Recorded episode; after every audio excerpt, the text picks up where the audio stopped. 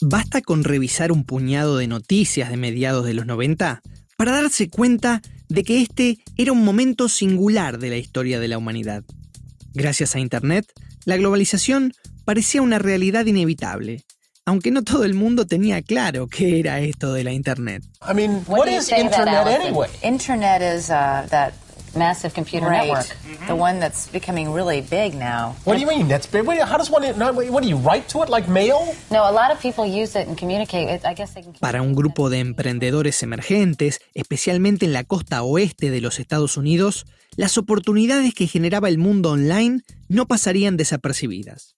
En Bellevue, en el estado de Washington, aquí cerquita de donde estoy grabando este podcast, un 5 de julio de 1994, un tal Jeff Bezos fundaba Cadabra, una empresa de venta de libros online a la que luego le cambiaría el nombre original por otro, Amazon. But we can make Amazon.com Amazon.com every bit as fun and engaging as a physical a good physical bookstore. It's just it'll be different. Por esos años, las hermanas Nora y Delia Ephron escribían el guion de Tienes un email, una comedia romántica protagonizada por Tom Hanks y Meg Ryan, que se estrenaría un par de años después y que traía a la pantalla grande, por primera vez, ese nuevo universo de comunicaciones instantáneas.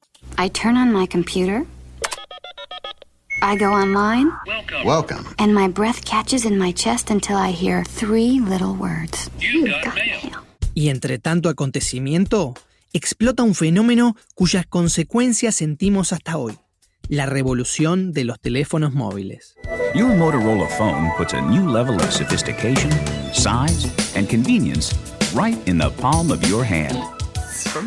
Las sociedades contemplaban estos cambios con asombro, pero más allá de las transformaciones a escala macro que esta nueva realidad traía consigo, también habría otras a escala micro, miles de nuevas posibilidades para hacer lo que nunca antes se había hecho.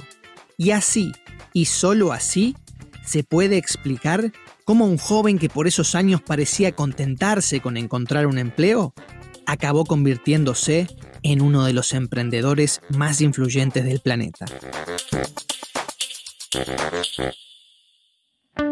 De la Parla Media, esto es Marcelo. Marcelo. We have a problem. Un podcast sobre el vertiginoso ascenso de Marcelo Claure, el mago de la moneda, el devoto absoluto del fake it until you make it, a quien no podés dejar de conocer. Soy Nicolás Santo y en esta serie te invito a recorrer el camino que llevó a Marcelo Claure a convertirse en un peso pesado de los negocios y la tecnología de dimensiones planetarias, a base de ganar batallas contra todos los pronósticos y de quedar, una vez tras otra, al borde del precipicio. Episodio 3. Un tipo muy vivo. Habiendo visto desde la primera fila las oportunidades que ofrecía Estados Unidos, Claure se convenció de que debía continuar su carrera en este país y decidió radicarse definitivamente en Massachusetts. Por esos días, su corazón estaba en manos de una chica llamada Patricia Lara, mujer con la que al poco tiempo se casaría y tendría dos hijos, Nicolás y Paulina. Y si hay una cosa que es igual en todas las épocas, eso es que cuando uno anda con planes de sentar cabeza, agarrar para el 9 to 5 no es una mala idea. En su búsqueda laboral, Marcelo consigue una entrevista en la financiera Merrill Lynch. Le cuenta la historia de la clasificación de Bolivia al Mundial al señor que lo estaba entrevistando y este le dice que tenía que conocer a su jefe y le pide que le dé su número de celular. Marcelo responde que mejor él lo llamaría desde su vehículo. Solo que había un pequeño problema. Marcelo no tenía un celular. Hoy, intercambiar el número de móvil es lo más común del mundo, pero en aquel momento los teléfonos celulares eran un producto de lujo casi que reservado para ejecutivos de negocios. Marcelo, ya en esa época un convencido de que la fortuna favorece a los audaces, salió desesperado a buscar un celular por las calles de Boston. La primera tienda con la que se cruzó estaba cerrada, pero la segunda estaba abierta. Y una vez más, la suerte se pondría del lado del goleador que siempre se las ingenia para estar en la zona caliente. Comprar un celular, algo que hoy puede parecernos trivial, cambiaría la vida de Marcelo Claure por completo. Y mientras esperaba, eh, el, dueño de la tienda estaba trabajando ese día y lo que hacía era quejarse de que era, horrible ser dueño de una tienda porque el vendedor no había llegado y era un viernes y él tenía que estar en la tienda. Y me preguntó si conocía a alguien que podía comprar, que, que si tenía alguien que podía comprar una tienda. Marcelito, evidentemente muy avispado desde joven, vio un hueco para mandar la pelota a guardar.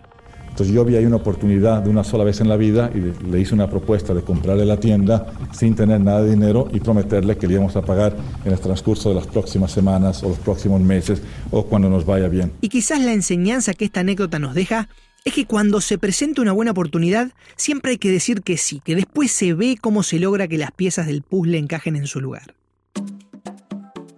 El señor de la tienda era Enrique Darer un venezolano que había emigrado a los Estados Unidos en 1993 y que sería otra de las personas que marcarían la vida de Claure. Después de buscarlo por distintos lugares, pude dar con él y agendamos una entrevista telefónica. Enrique seguía viviendo en Boston. Che, eh, estoy viendo la foto aquí que me enviaste, increíble el lugar. ¿Cómo, cómo era que se llamaba el lugar entonces? Es el Solution. ¿Y ese lugar lo, lo fundaste vos?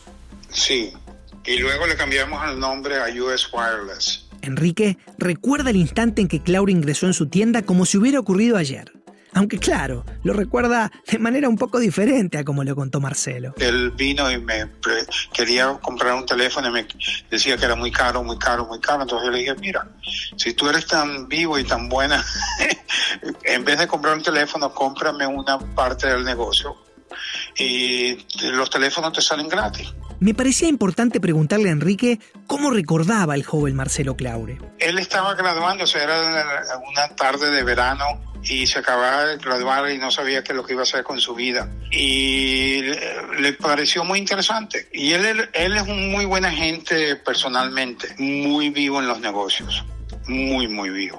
Y si te quedaste con curiosidad acerca de por qué Darer decía que Marcelo era muy vivo, no te preocupes, que también se lo pregunté me parecía que era un tipo muy vivo y que había echado adelante considerablemente y que no le tenía miedo a hacer lo que tenía que hacer en los negocios. Darer conserva en la memoria a otro joven que acompañó a Marcelo en su visita, un brasileño que en los negocios, a diferencia de lo que hacían sus compatriotas en el fútbol, no le podía seguir el tren al boliviano. El jefe indio era Marcelo y el pobre muchacho era otro de los indios. Hay gente que tiene ese, ese caché, esa, esa habilidad, y él definitivamente lo tenía. A pesar de todo, el impulso de Marcelo no seducía a Enrique.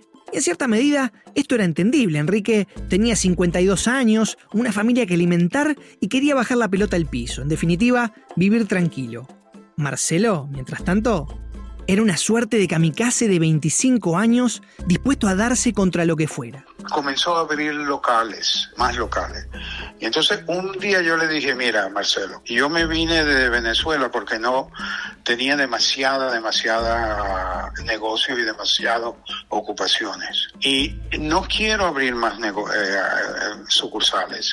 Yo no quiero crecer este negocio tanto así. Si tú lo quieres, te puedes quedar con él o, o podemos seguirlo manejando poco a poco. Y entonces él, eh, él quería seguirlo creciendo y yo no quería seguirle metiendo plata a ese negocio y crecerlo demasiado. Como tantas veces suele suceder, estos dos socios parecían estar en sintonías diferentes. Él quería crecer como en efectivo lo hizo y, y yo no estaba dispuesto a hacer eso. Yo en el año 93 que tú dices, fue el 95 creo que fue que nos conocimos, yo y Marcelo, y yo tenía 52 años. Venían en otra, en otra sintonía natural. En otra, en otra sintonía. Él era un tipo muy energético, con mucha, con mucha energía. Y ya yo no estaba en esa, en esa, en esa onda. Y según recuerda Enrique, esa conversación entre caballeros llevaría a Marcelo a buscar nuevos horizontes. A pesar de algún sinsabor que siempre se hace presente, a 30 años de estos episodios, Enrique parece estar orgulloso de haber sido uno de los mentores de Marcelo. Él es uno de los pocos que yo en verdad aprecio y, lo quiero. Y, él era muy, muy buen alumno. Mejoró al profesor. por mucho.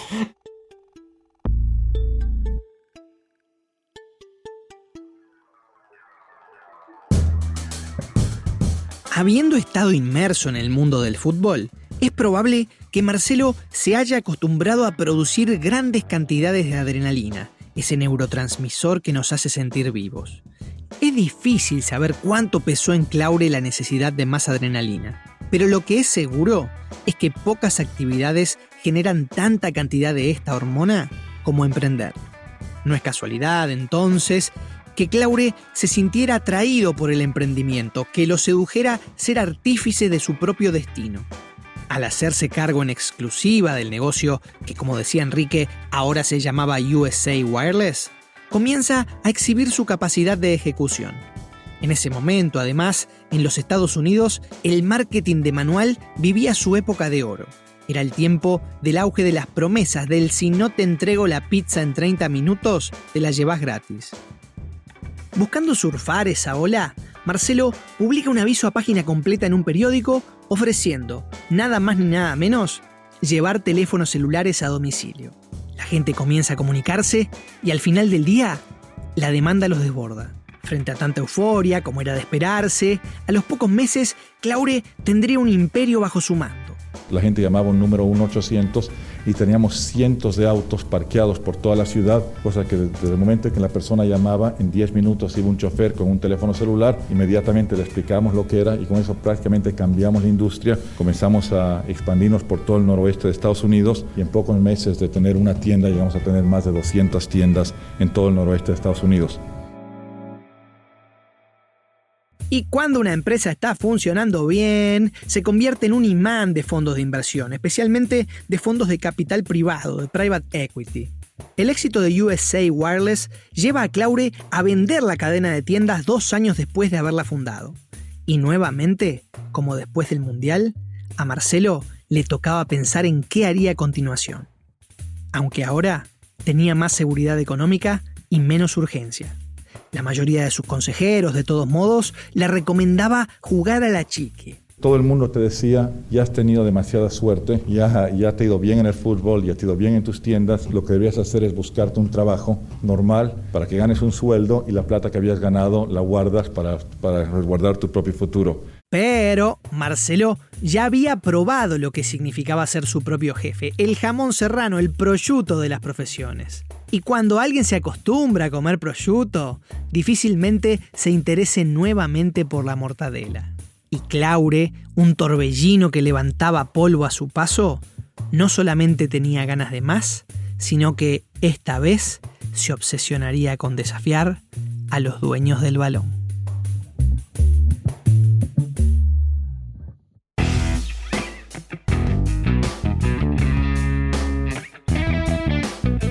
Te gustó lo que te contamos, danos 5 estrellas en donde sea que estés escuchando y recomenda este podcast a dos amigos. Seguinos en nuestras redes sociales arroba la media. La producción de este podcast consultó un gran acervo de materiales abiertos y disponibles al público en torno a los hechos y personas involucradas en esta historia. Las referencias a estos materiales las podés encontrar en las notas de este episodio. Soy Nicolás Santo y te espero en el próximo episodio de Marcelo, We Have a Problem.